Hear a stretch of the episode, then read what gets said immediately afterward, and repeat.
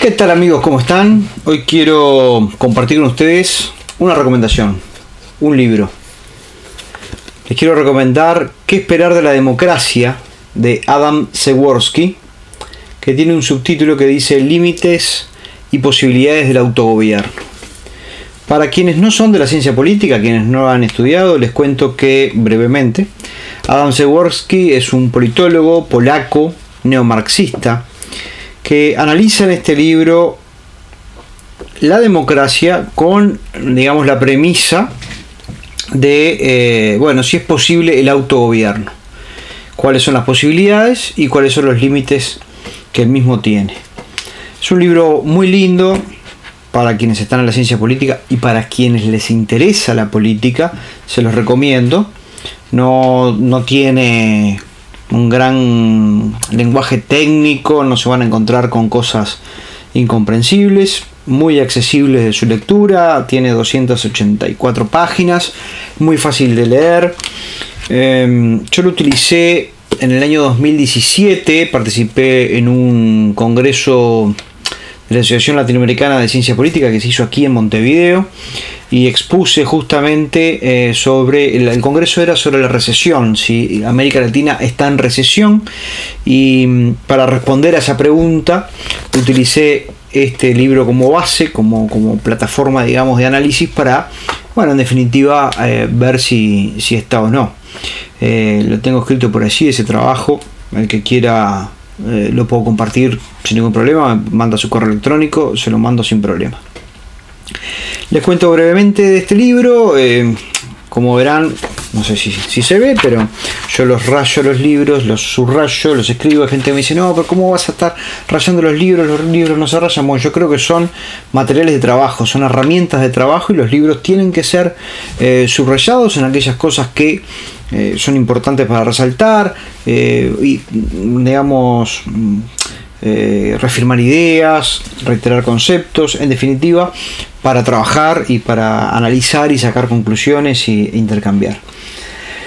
Luego de un análisis profundo, hace una regresión de un montón de, países este, para ver las, modificaciones en los gobiernos y los partidos en el gobierno eh, pierden las elecciones cuando tienen, eh, se someten a elecciones o no.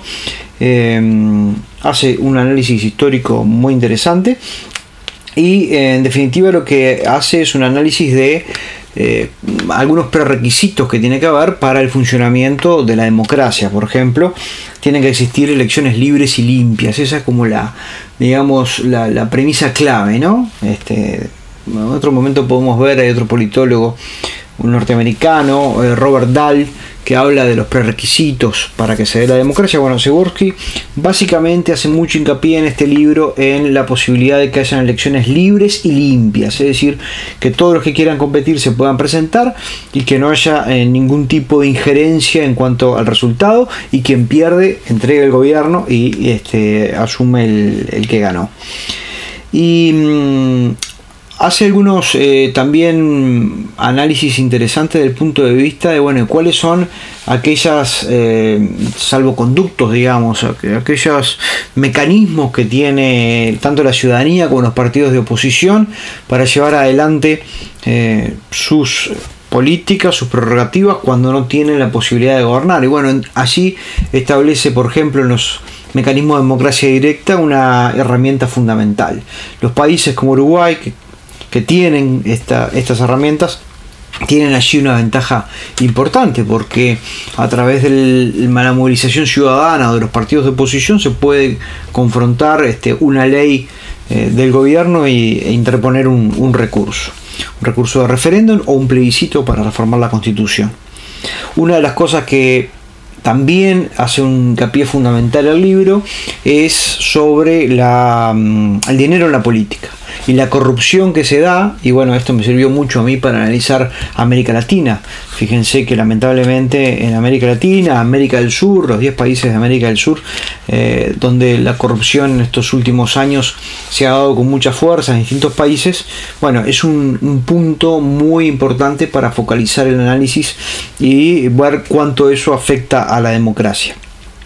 Eh, hace mucho hincapié también, o lo termina como concluyendo, no les quiero adelantar el final, igual no es una novela, es un, libro de estudio, pero eh, mucho hincapié en la estructura y la institucionalidad de los partidos políticos. Esto es muy importante. Es necesario en nuestras democracias que los partidos políticos tengan una institucionalidad fuerte. Pero para terminar les quiero leer un pasaje eh, muy breve, muy chiquito, del libro de este, donde, bueno, en definitiva, eh, estriba esto de eh, la, la guerra que hay que hacerle a la corrupción en la política y la guerra que hay que hacerle a la plata en la política, al financiamiento de los partidos que es fundamental para, digamos, contrarrestar esa corrupción. Lo que hay que analizar, eh, más allá del libro este, es bueno, qué tipo de leyes se hacen para ser eh, iguales, para que todos los partidos políticos tengan la oportunidad de competir de manera limpia, en igualdad de condiciones, pero que a su vez se corten los accesos al dinero en la política. Y este pasaje dice, la igualdad política perfecta no es posible en sociedades económicamente desiguales pero acá hago un paréntesis yo, ¿no? La igualdad política perfecta no es posible en sociedades económicamente desiguales.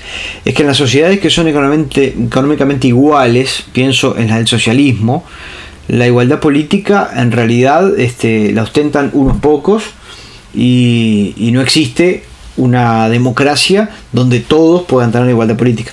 Me estoy yendo de tema, es un tema muy interesante para otra oportunidad, pero retomo la lectura.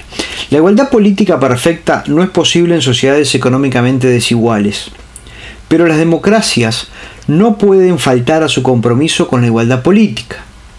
Aun cuando cierta dosis de desigualdad política pueda ser inevitable, aun si no entendemos del todo cómo es que los recursos económicos afectan los resultados políticos, la influencia corruptora del dinero es la plaga de la democracia. Y me quedo con ese concepto que me parece que estaría bueno que fuera el título de este video. La plaga de la democracia es la influencia corruptora del dinero en la política. Bueno, espero que esta reseña les sirva, les sea útil.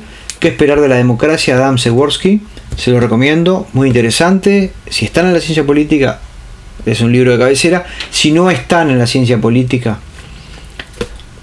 tienen la obligación como ciudadanos de informarse, de analizar, de intercambiar y de cuestionar las cosas que vemos a diario.